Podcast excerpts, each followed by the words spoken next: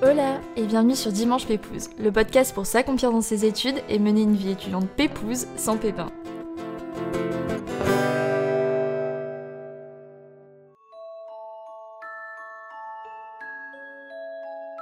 Vous ne connaissez peut-être pas encore Lucas, mais ce qui est sûr c'est que vous avez sûrement déjà vu passer sur Instagram ses vidéos pour Lancaster, Clues, Bentley, Puma ou encore Sandy. À 24 ans, Lucas a osé monter sa propre boîte de prod et s'épanouir pleinement dans sa passion, la vidéo. Un esprit créatif en ébullition, des heures de travail acharnées, la solitude du métier, des moments de remise en question, mais surtout et toujours la passion. Je vous laisse tout de suite découvrir le parcours de mon ami Lucas, qui peut-être vous inspirera vous aussi à sauter le pas pour vous épanouir à 100% dans votre passion, malgré les doutes et la peur. Et note à vous-même, n'oubliez pas de vous abonner pour ne pas rater les derniers épisodes de cette saison 4, mettre des petites étoiles sur Spotify ou Apple Podcast et rendez-vous sur le compte Insta du podcast at Dimanche Podcast pour me faire vos retours sur les épisodes et le thème que vous souhaiteriez aborder pour la saison 5. Et il ne reste plus qu'à vous souhaiter un très bon dimanche et une bonne écoute à tous. Hola Lucas, je suis trop contente de te recevoir euh, sur le podcast aujourd'hui pour parler de ton parcours parce que je suis passionnée de vidéos comme tu le sais et toi tu as un parcours qui est hyper impressionnant aussi euh, jeune, tu as réussi à monter ta boîte et à te faire vraiment un nom euh, dans le milieu de la prod. Donc j'ai trop hâte que tu nous racontes tout ça et de vraiment voir comment tu as réussi à oser dans ce milieu qui peut aussi être fermé si on n'arrive pas à, se, à se démarquer. Donc euh, écoute, pour commencer, je te propose de te présenter de la façon la plus pépouse, qui tu es, ce que tu fais, qui te fait vibrer, tout ça, tout ça. Ben écoute, merci beaucoup Léna, ça fait trop plaisir. Euh, donc du coup, moi j'ai 24 euh, ans, j'ai fait une école de cinéma. Et, puis du coup, ça fait, ça fait 5 ans que j'ai commencé à, à, travailler dans, dans la vidéo. donc en parallèle de mes études au début. Et puis à plein temps depuis maintenant depuis maintenant trois ans du coup. Justement, il y a une question qui me vient. Euh, est-ce que toi, tu penses qu'il faut forcément avoir fait une très bonne école dans la prod, dans le cinéma, pour pouvoir ensuite euh, ben, vivre euh, correctement de, de, son métier? C'est une question que je m'étais beaucoup posée ben, moi, quand j'étais en école de cinéma, parce que j'avais au contraire l'impression de perdre ben, du temps. Vraiment, en fait, en école de cinéma, j'avais beaucoup moins le côté pratique et c'était vachement plus des cours. Ouais, beaucoup de cours. Euh, on, avait quelques de temps en temps fait des sortes de TD ou des, euh, des travaux où on allait faire des petits des petits courts métrages, mais c'était pas souvent. Et ben du coup avec des amis, on a vraiment euh, commencé à acheter des petites caméras, un petit peu de matériel.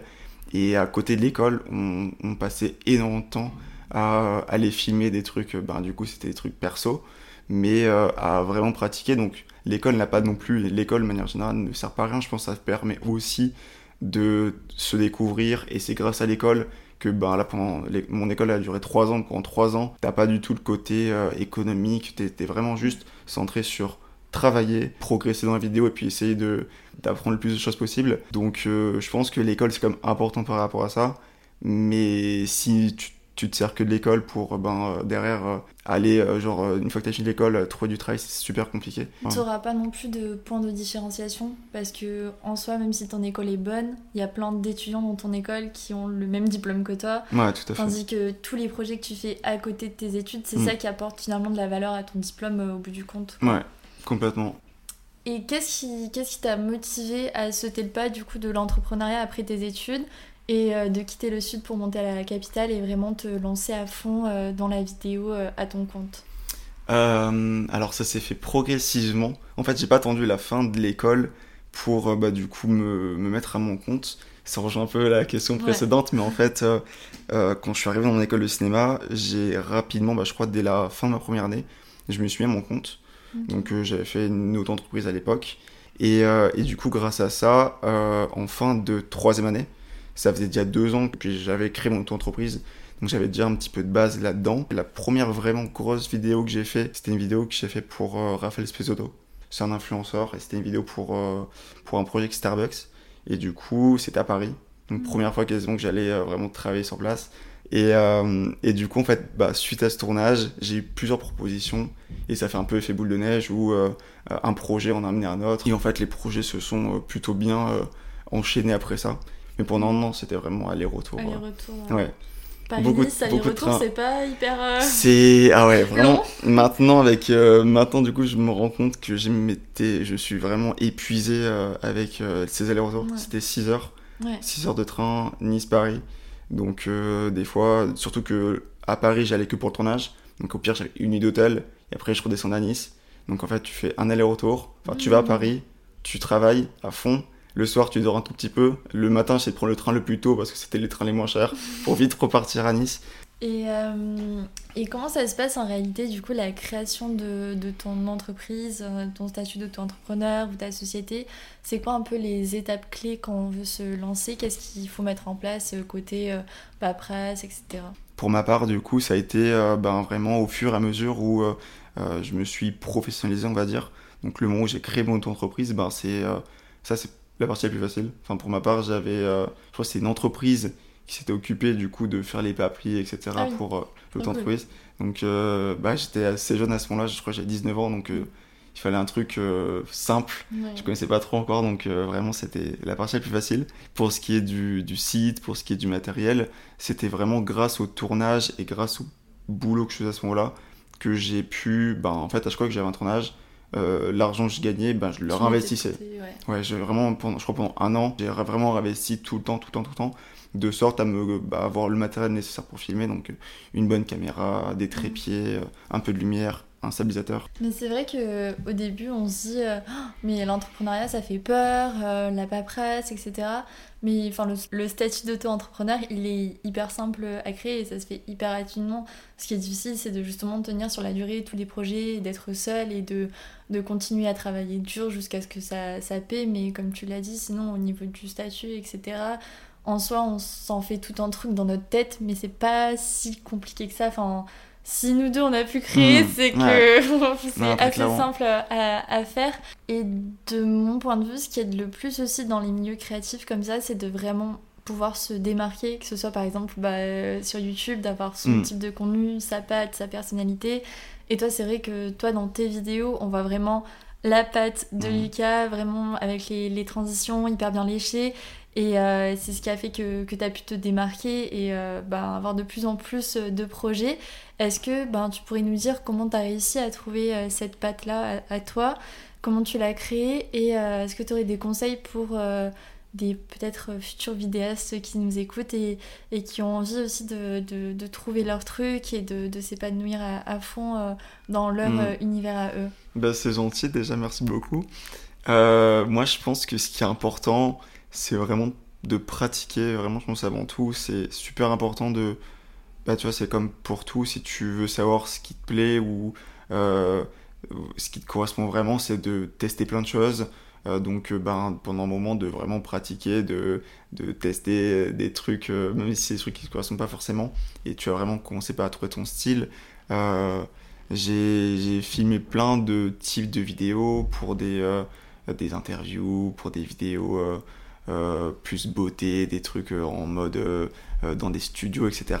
Et je pense que c'est à force de, faire plein de vidéos dans différents styles et je me suis pas vite dit ok je vais faire que des vidéos par exemple mm. automobiles ou que des vidéos dans la mode mais ouais du coup je pense que pratiquer c'est super important après en termes d'inspiration moi ce qui m'a vraiment enfin moi les inspirations que j'avais à l'époque c'était vraiment par exemple Sam Colder que j'adorais c'est quelqu'un qui voyageait beaucoup et donc du coup il avait vraiment une manière de filmer propre à lui aussi où il allait euh, faire des vidéos avec euh, plein de transitions euh, et c'était vidéos de voyage. Donc t'en prenais plein la vue, c'était très très beau. Et en même temps, c'était très bien filmé, donc t'avais vraiment ce côté. à la fois, il essayait de, de, créer une histoire dans ses vidéos, mais c'était joli, il y avait des mouvements de caméra, t'avais vraiment, bref, un univers à lui.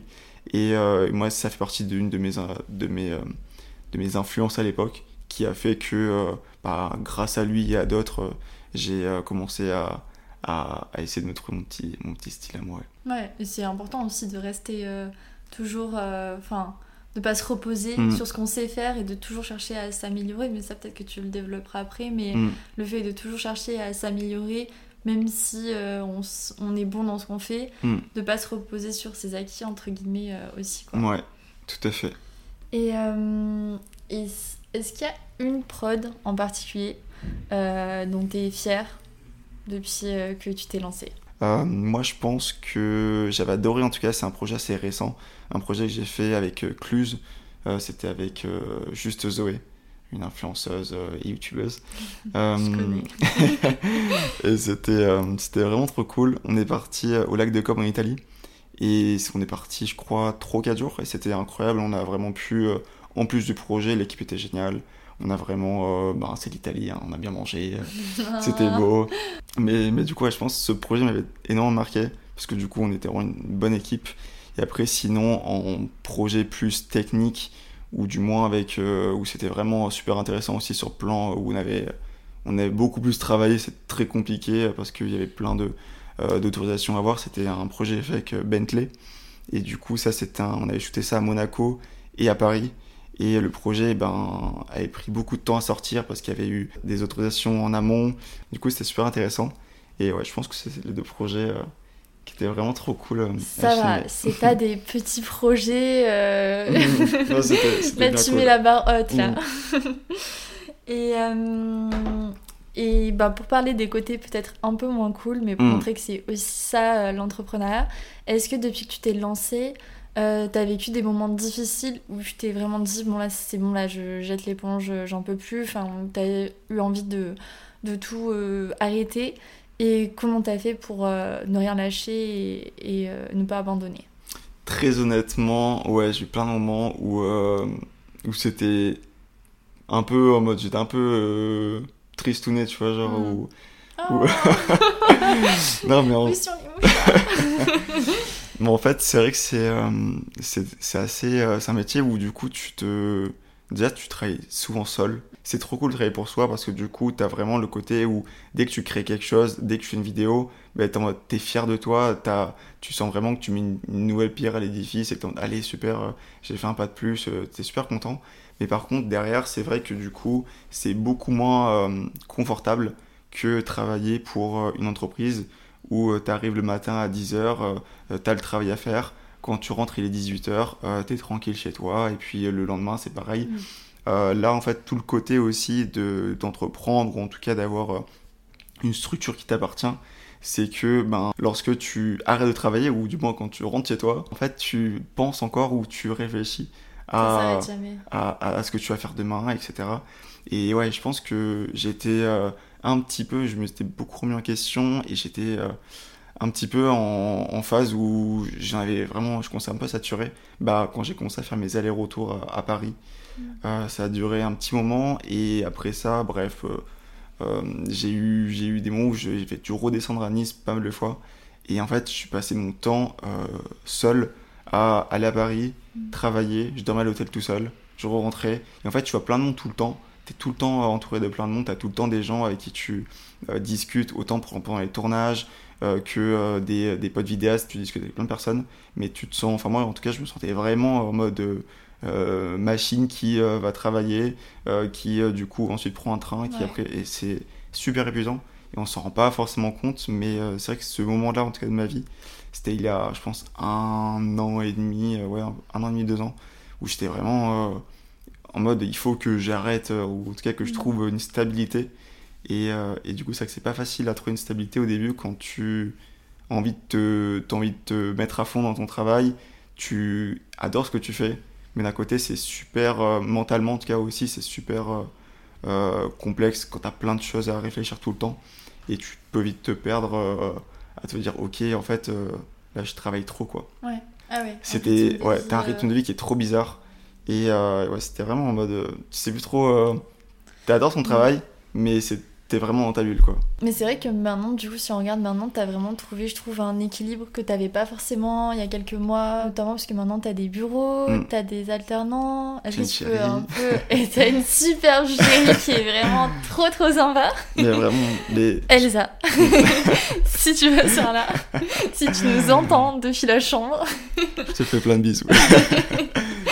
Non, mais c'est vrai que c'est super important. En soi il y a plein, enfin après c'est même la construction de soi-même, tu vois, c'est super mm. important euh, pour se construire, ben, ça passe autant par euh, le travail, et le travail ça peut être une des manières, mais en tout cas ça a été le cas, c'était une des, je pense, c'est grâce au travail, en tout cas grâce à la vidéo, que j'ai pu, du coup, je pense, me construire et du coup évoluer parce que bah, je me suis vraiment servi de, du travail pour me dire ok il faut travailler. Et en fait ça te met dans un, dans un mode de travail où tu bah, du coup, tu vas te motiver toi-même. Mm. Et en te motivant toi-même, bah, du coup, tu vas avoir des tâches à faire, des fois qui sont euh, ingrates ou qui sont pas mm. faciles à faire. Mais tu vas te dire, ok, je vais quand même les faire parce que ben, ça va me permettre de pouvoir, euh, bah, du coup, euh, faire ça ou ça derrière. Mais je pense que c'est aussi parce que toi, comme moi, comme je pense beaucoup de mm. personnes, mais pas tout le monde en soi, voit son épanouissement à travers son travail. D'autant plus quand c'est un travail passion, comme toi, la vidéo, et ou comme moi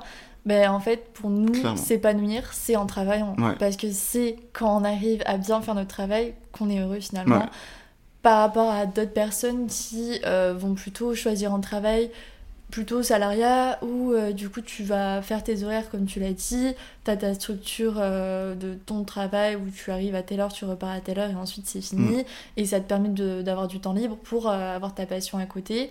Nous, c'est plus notre passion, c'est notre métier. Mais pour autant, des fois, c'est compliqué parce que des fois, tu dépasses la limite, tu, travailles tellement que ta passion devient l'inverse en fait. C'est ça. Non, c'est exactement ça. C'est c'est trop cool de travailler et c'est grâce à ça, ben, comme tu dis, que tu t'épanouis à fond. Mm. Mais, euh, mais, en fait, si tu fais pas attention, sachant que ton travail, c'est un peu ton moteur, tu vois, c'est grâce à ça que bah, tu vas que tu t'éclates ou tu as autant des, matin, as des pics de joie parce que tu es trop content d'avoir réussi une tâche. Mais à l'inverse, vu que c'est ton travail aussi, ben des fois quand ça se passe mal, ou quand les mm. trucs sont pas faciles, ou quand bah, c'est la vie, tu vois, il y a des choses des fois qui sont... Euh, il y a des trucs, des fois même avec l'administratif, le, travail et tout, qui sont durs à faire, tu vois, c'est des trucs que tu apprends un peu sur le terrain. Donc euh, si ça se passe mal, ou si c'est dur, ou si tu te sens, tu te sens un peu surmené, bah du coup ça te remet aussi... Euh, c'est directement relié à ta vie perso en fait. donc, donc tu te sens euh, beaucoup plus affecté que si c'était juste un... Enfin, juste. Si c'était en tout cas un, travail pour... Euh, en mm. mode salarié où tu vas ben, te dire... Euh, ok, ben, quand on verra les problèmes demain, là il est 19h, je suis rentré chez moi et puis on, parlera demain avec, avec, mon, avec mon boss, tu vois. Ouais, c'est totalement ça. Et est-ce que tu peux nous raconter du coup comment ça s'est passé pour toi ce changement au niveau de bah, la structuration de ton entreprise? T'es passé d'auto-entrepreneur à société? Ouais. Euh, t'as trouvé tes bureaux. Enfin, est-ce que tu peux nous raconter un petit peu euh, les changements de ces derniers mois? Oui, bien sûr. Euh, bah, du coup, sur ça, mais tout à l'heure, quand je parlais tu vois, des difficultés administratives, c'est c'est lié aussi à ça, tu vois, en. C'est quand tu, quand tu changes de statut, donc j'étais en auto-entreprise et je suis passé en société.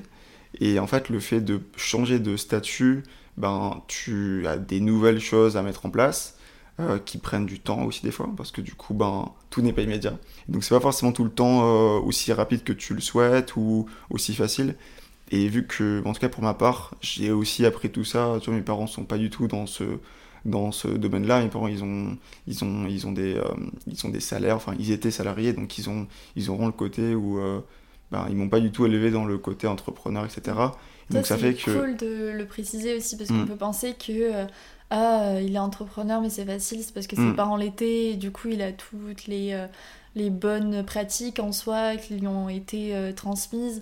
Alors que non, pas forcément. Enfin, n'importe qui peut être auto-entrepreneur euh, ou entrepreneur, quoi. Ouais, ouais, ouais. Bah, mes parents, du coup, ils étaient, ils étaient profs. du coup, ils ont, ils ont changé, mais c'est grave. Enfin, c'est parce que du coup, j'ai été à, mon compte que du coup j'étais un peu motivé. Ils avaient ils ont envie inspiré tes parents et ils ont ils ont en tout cas ils ont vraiment changé de voie. À titre perso ils avaient un peu marre de leur de, leur, euh, job. ouais de leur job. Et donc du coup euh, à force de leur en parler je leur ai dit mais au pire euh, faites une autre entreprise. Et puis et puis vous voyez ils ont pu continuer un peu leur travail en même temps se mettre à leur compte. Et puis en fait au final ils sont trop contents maintenant. Et Influenceur développement personnel, Lucas Bosque. non, mais c'est vrai que c'est important en tout cas de, de kiffer ce que tu fais. Donc, euh, ben, mais bon, ils, étaient pas, ils en avaient un peu marre aussi, donc du coup, ça leur a permis de pouvoir euh, mm, mm. se donner une nouvelle, euh, nouvelle jeunesse en fait. Ils ont osé grâce à toi. Mm. Et du coup, société, ensuite les bureaux.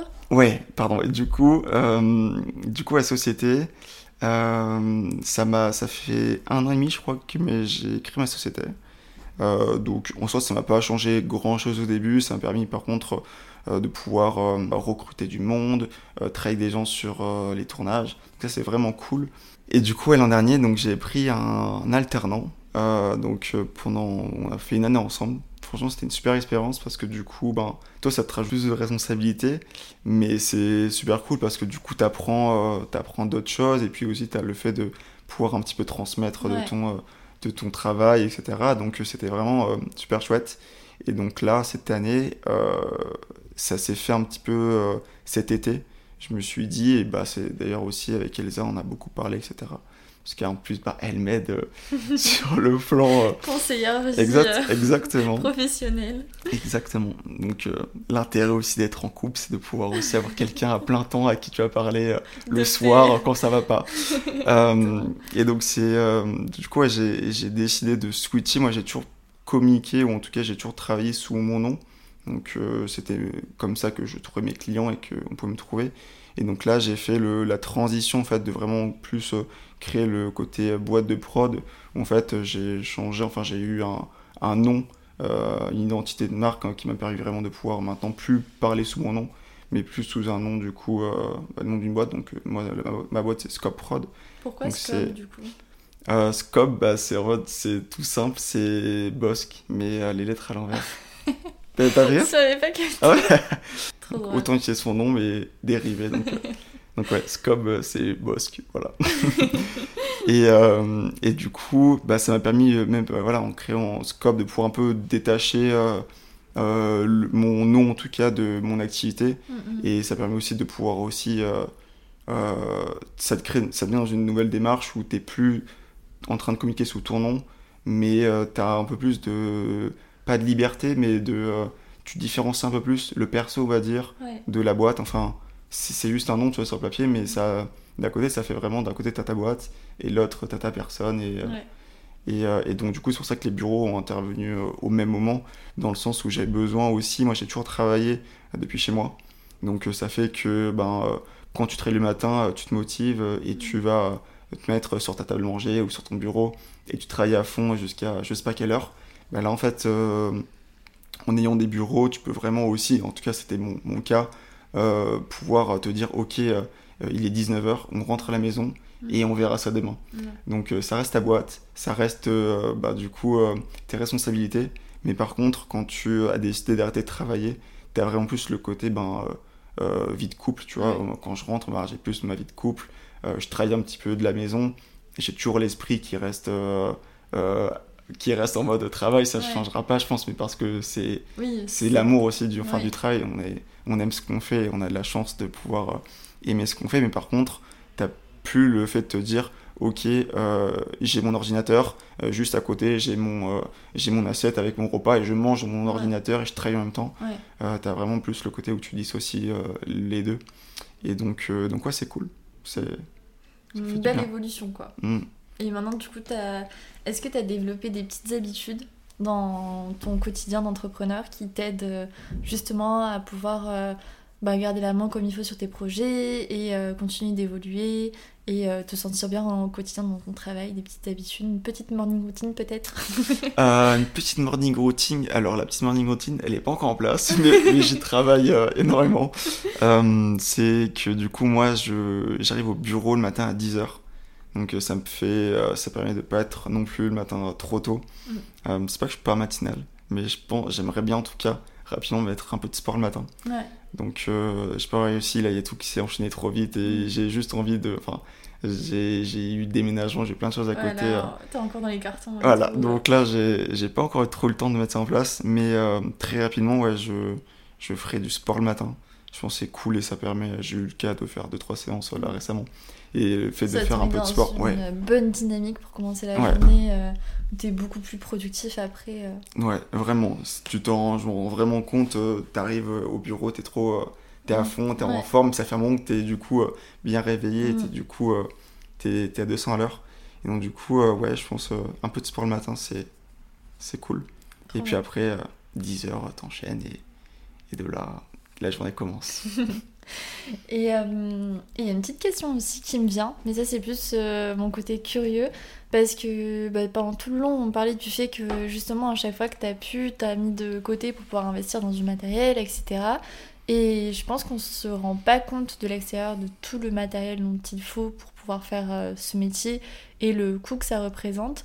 Euh, est-ce que tu peux, nous dire, euh, pas tous tes secrets de matos, mais un peu le matériel avec lequel tu aimes beaucoup travailler, tes indispensables et bah, quel coût ça représente à peu près pour qu'on se rende compte aussi de, ben, des investissements que ça demande de ton, dans ton métier quoi? Oui, bien sûr. alors c'est vrai que le matériel, bah, du coup, c'est un peu le nerf de la guerre dans le sens où d'un côté euh, Orelsan le dit très bien, t'as pas besoin de, de matériel, t'as pas besoin de caméra pour faire, euh, pour faire des films, quoi, mais euh, je sais plus ce qu'il dit exactement, mais c'est quelque chose comme ça. mais euh, mais, mais c'est un peu vrai dans le sens où c'est pas parce que c'est pas parce que t'as pas la dernière caméra à la mode que tu peux faire des trucs trop cool. Par contre, c'est vrai que avoir du matériel qui marche bien et qui filme Facilite bien, ton travail aussi. Ça va le faciliter et ça te permettre aussi derrière d'avoir bah, tu vas aimer aussi filmer si t'as du beau matos. Donc euh, moi, ça a vraiment évolué un peu avec, le, avec les années. Euh, au tout début, quand j'ai commencé, j'étais sur Panasonic. Panasonic GH5, je me souviens, c'était un, c'était une caméra, un, enfin un boîtier euh, vidéo photo qui était vraiment cool parce que du coup, ben, t'avais vraiment le, le, côté réflexe, donc tu pouvais filmer facilement. Puis rapidement, j'ai switché chez Sony et c'est le cas actuellement. Du coup, là, actuellement, j'ai un Sony A7S3 pour la vidéo. Donc c'est un boîtier euh, assez petit, assez compact, très très cool, euh, avec plein d'objectifs devant. Et après pour la photo, on fait un peu de photo ici, on a un A7R3. Et après sur les, euh, sur les prods où vraiment on a besoin d'avoir des...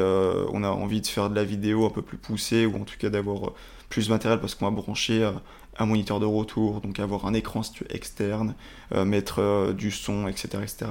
On a une Blackmagic 6K RAW euh, c'est Musica Pro, pardon, euh, qui, est, qui est super cool. En fait, c'est une, euh, une, caméra un peu plus volumineuse, mais donc du coup, ça fait que tu as vraiment un grand écran, tu vois bien ce que tu filmes. Donc vraiment trop cool. Et après, bon, on aura plein de. On a un peu plein de trépieds, différents styles de lumière pour, pour nos tournages. Et en termes de matériel stabilisateur, on a la gamme chez DJI, je pense un peu le cas pour tout le monde, DJI euh, Ronin RS2. Euh, donc euh, avec tous les accessoires qui vont bien avec pour accrocher la caméra. Et, voilà. je reçois des fois des questions qui me disent T'as quoi comme ma caméra, comme matos ou quoi? Et, du coup, c'est vrai que je me suis un peu détaché de, du matériel dans le sens où je pense qu'avoir une, une bonne caméra, c'est cool. Bah, je suis très content d'avoir ce que j'ai, mais tu vois, je vais pas essayer de, de chercher le dernier truc qui vient de sortir parce qu'il y a vraiment de plus en plus, et je pense que c'est un truc un peu actuel, euh, le, la course euh, la dernière caméra, au dernier objectif, euh, et c'est un peu too much, genre les, les, les, fabricants ils sortiront une caméra tous les 6 mois, et c'est trop quoi, genre ça, ça sert à rien d'avoir autant de matériel. Donc je pense qu'au contraire, pour si quelqu'un du coup a envie d'acheter le matériel et qui, qui écoute le podcast, euh, je pense que le plus important, c'est vraiment de, à la rigueur, euh, s'il faut investir, je prendrais plutôt, enfin, j'investirais plus dans les objectifs que dans la caméra, dans le sens où une caméra qui en 4K, c'est parfait. Par contre, un objectif grand angle ou un objectif serré ou un objectif euh, téléobjectif, bah, ça va faire vraiment la différence dans le sens où ça va apporter un look à l'image alors que la caméra, savoir si c'est un pixel en plus ou quoi, c'est pas très utile. Et, en termes de prix, du coup, ça vaut quand même vraiment cher. Euh, je pense que en termes de matériel, euh, on en est, on doit avoir euh, peut-être mis bout à bout, peut-être dire une bêtise dans le sens où j'ai pas le, le, la facture mm. précise, mais peut-être qu'on est à 30 000 euros de matériel, un truc comme ça. 30, 40 si tu comptes les ordinateurs, on a des écrans, enfin c'est vite plein de choses à voir parce que bah, là je parlais de la caméra, on parlait des objectifs, du stabilisateur, mais après il faut que tu aies un ordinateur. Nous on a des MacBooks, un MacBook maintenant ça vaut 5000 euros pièce, mm. euh, puis après il faut l'écran du MacBook parce que si tu veux avoir plus d'écran pour étalonner, donc faire tes couleurs euh, sur quelque chose qui a des, une bonne fidélité de couleurs, mm. eh ben, ça vaut de l'argent, ça vaut peut-être 1000 euros l'écran. Et puis si tu veux derrière avoir un retour écran, donc ça veut dire qu'une fois que tu as ta caméra, avoir euh, pour que le client puisse voir aussi lui l'écran, ben, il faut acheter un, un, un moniteur avec du coup un système sans fil pour qu'ils puissent l'avoir en direct, ben, ça vaut aussi de l'argent. Donc ouais, je pense que ça vaut, on est dans les 30 000 et quelques euros, donc c'est beaucoup d'argent pour, Mais c'est quelque chose pour que travailler. tu as développé au fur et à mesure ton matériel, Ouais. c'est pas, on commence pas dessus Non, avec 30 000 euros. Non, non, tout à fait. C'est pour ça. Je pense que comment, le plus important pour commencer, euh, caméra, objectif, euh, un petit stabilisateur, Mm. on est déjà très très bien. Ouais. Puis en fait, euh, plus, euh, je pense qu'il faut vraiment euh, faire évoluer son matériel avec la demande aussi, dans le sens où, bah, imaginons demain, euh, je fais des interviews et je fais vraiment, c'est vraiment ce qui me permet d'avoir des clients, Mm. de faire des interviews, je sais pas, pour une- un magazine, etc. Et ben dans ce cas-là, investir dans un bon trépied, dans du bon matériel son. Ouais. Et, mais si demain je fais que des vidéos de skate ou que des vidéos de mode, euh, ben, ouais, à l'inverse, ça ne servira à rien d'avoir euh, des trépieds et un micro. Donc je pense que le matériel, il faut vraiment le faire évoluer avec, euh, avec euh, la demande en tout cas des clients. Ouais. Mais il faut pas se dire, ok, j'achète tout et euh, je vais à la banque chercher euh, 30 000 euros. Et, euh, et voilà, il faut, faut vraiment faire euh, petit à petit. Ouais, totalement. Euh, avec du recul, si tu regardes le Lucas bah, tout juste sorti d'école, VS celui d'aujourd'hui, quelle est ta vision à toi du mot oser Euh, je pense que il faut se faire confiance. Franchement, c'est vrai que euh, bah, moi, en tout cas, pour ma part, donc le Lucas à 18 ans quand il a eu son bac, euh, il n'est pas trop confiance en lui. Il, euh, il avait peut-être aussi euh, peur de, d'entreprendre un- euh, dans, dans ce qu'il aime parce que ben ça fait toujours peur de se dire euh, dans le cas où tu échoues, qu'est-ce qui se passe, tu vois. Genre, et pareil, euh, ben, quand tu viens d'avoir ton bac, ben, tu as envie de te dire, ok, je vais aller chercher un diplôme et ensuite avoir un job et puis let's go. Mais euh, le chemin en plus d'entrepreneuriat, il est pas forcément. En tout cas, moi, on me l'a jamais dit à l'école. On m'a jamais dit à l'école, ben, si tu veux, euh, tu vas faire une entreprise, tu vas faire un truc qui te fait kiffer et puis tu vas kiffer ta vie, tu vois. Non, on, moi on te dit, on ouais, moi, on m'a jamais dit ça.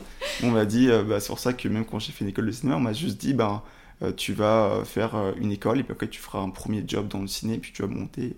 Mm. Donc je pense qu'il faut s'écouter, il faut kiffer ce que ce qu'on fait, dans le sens où, ben, à partir du moment où tu aimes ce que tu fais, c'est déjà beaucoup plus simple de travailler et de et d'y aller à fond que quand tu es, juste dans un système où t'as pas le choix et il faut juste travailler.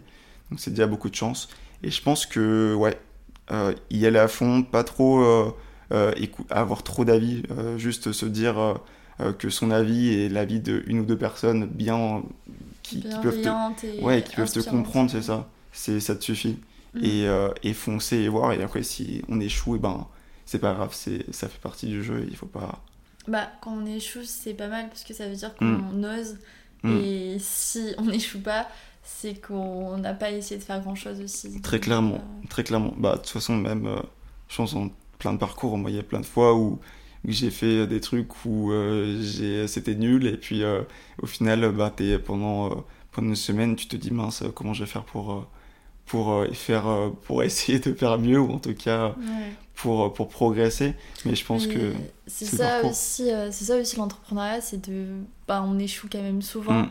on se remet toujours en question et Mm. c'est ce qui nous permet aussi de, de s'améliorer et de réussir dans ce qu'on fait Euh, et je pense que du coup il faut pas avoir peur de d'échouer Mm. et surtout euh, être capable de se remettre en question euh, constamment quoi Ouais. Et du coup, toi, qu'est-ce que tu vas oser faire après avoir enregistré cet épisode dans les prochaines semaines ou dans les prochains mois? Et ben, dans les prochaines semaines, je vais continuer euh, de, faire évoluer ma boîte euh, et essayer de, m'améliorer euh, dans la création de, des vidéos qu'on propose à, nos clients. Et je vais essayer de travailler sur des styles de vidéos un peu différents. Euh, c'est vrai que c'est, bah, on en parlait, hein, trop bien de se remettre en question et de, euh, et de tester euh, de nouvelles choses. Donc c'est vrai que faire des, des projets euh, dont on n'a pas l'habitude de faire ou, euh, ou travailler dans des, euh, dans des, dans des domaines moins confortables, c'est toujours cool pour évoluer. Trop cool, hâte de voir tout ça. Et on arrive à la dernière question. Est-ce que tu aurais une petite recommandation pépouse Quelque chose qui te permet de te sentir bien, chill, euh, quand tu rentres du taf ou avant de partir, etc. Il y a une personne, euh, en tout cas que j'aime bien écouter. Ça fait un petit moment, c'est pas quelqu'un que j'écoute forcément tout le temps, mais c'est plus, on va dire, c'est réconfortant de, en tout cas, d'entendre une personne qui parle de ça. Moi, c'est David Laroche. C'est un, c'est un mec qui fait des, des conférences et du développement personnel, si ouais, ça, ouais. Et clairement, c'est j'ai plein de vidéos de lui enregistrées genre dans ah sur Instagram. vraiment, j'ai un dossier vraiment mindset pour vraiment au contraire euh, quand t'as des fois des petits coups de mou que t'es euh, que t'hésites un peu, vraiment, ça fait. Enfin, en tout cas, moi, j'adore écouter ce genre de personnes qui euh, vont essayer de te remotiver un petit peu et puis euh, essayer de, te réconforter dans l'idée que ce que tu fais, c'est c'est bien, il faut il faut aller de l'avant. Ouais. Trop cool. Bah écoute, il faudrait que j'aille voir son contenu aussi, mm. parce que c'est vrai que ça fait longtemps. J'avais écouté un épisode de podcast avec lui qui était hyper cool.